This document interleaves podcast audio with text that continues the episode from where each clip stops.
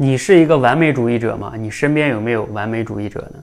我过去啊接触过很多想要跟我练口才的这些学员哈，他们大部分中有好多都是完美主义者，而往往为什么人会期待完美呢？往往就是因为不完美会被别人批评，所以我们希望。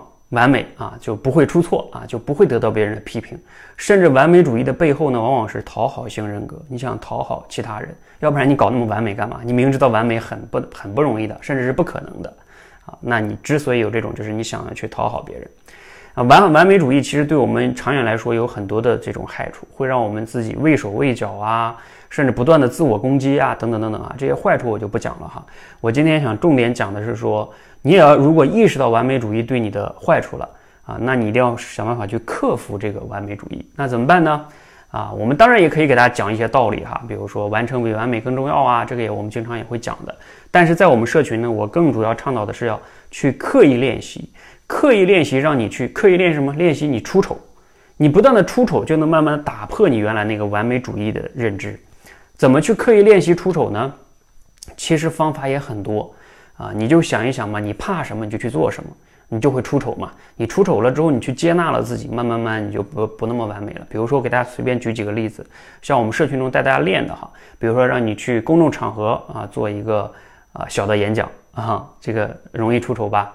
啊，又或者说我们其实还有很多哈，比如说有的人上去那个肯德基里边哈，假如说你去吃东西啊，你这可乐喝没了，你说你再给我续一杯吧，你明知道他可能会拒绝你。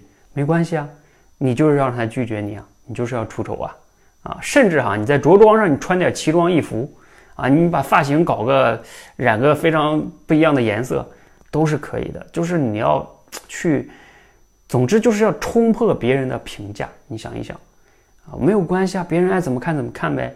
别人甚至觉得你是精神病，你都没有关系，因为首先你自己知道你不是精神病，你有你是有目的在做这件事情。啊，那你就没怕，没有什么怕的呀。所以你这样就能去刻意锻炼自己的出丑，那你慢慢就打破你那个完美主义，打破了那种怕别人评价。其实完美主义往往背后就是怕别人说你怎么怎么怎么样啊。如果你刻意出丑，你不怕了呀？我已经这样了，我怕什么啊？你已经厚脸皮了，说白了啊，你厚脸皮了，你慢慢就不就不完美了吗？你不完美，你的人生就解放了，你就不需要活成一个别人期待的样子。啊，你永远可以追求自己想要的东西，哪怕别人讨厌。就像我一直推荐那本书叫《被讨厌的勇气》，你拥有被讨厌的勇气，你也就会放下完美主义。希望呢，对你有启发，我们都能放下完美主义，活出自己精彩的、自己真正想要的一生。谢谢。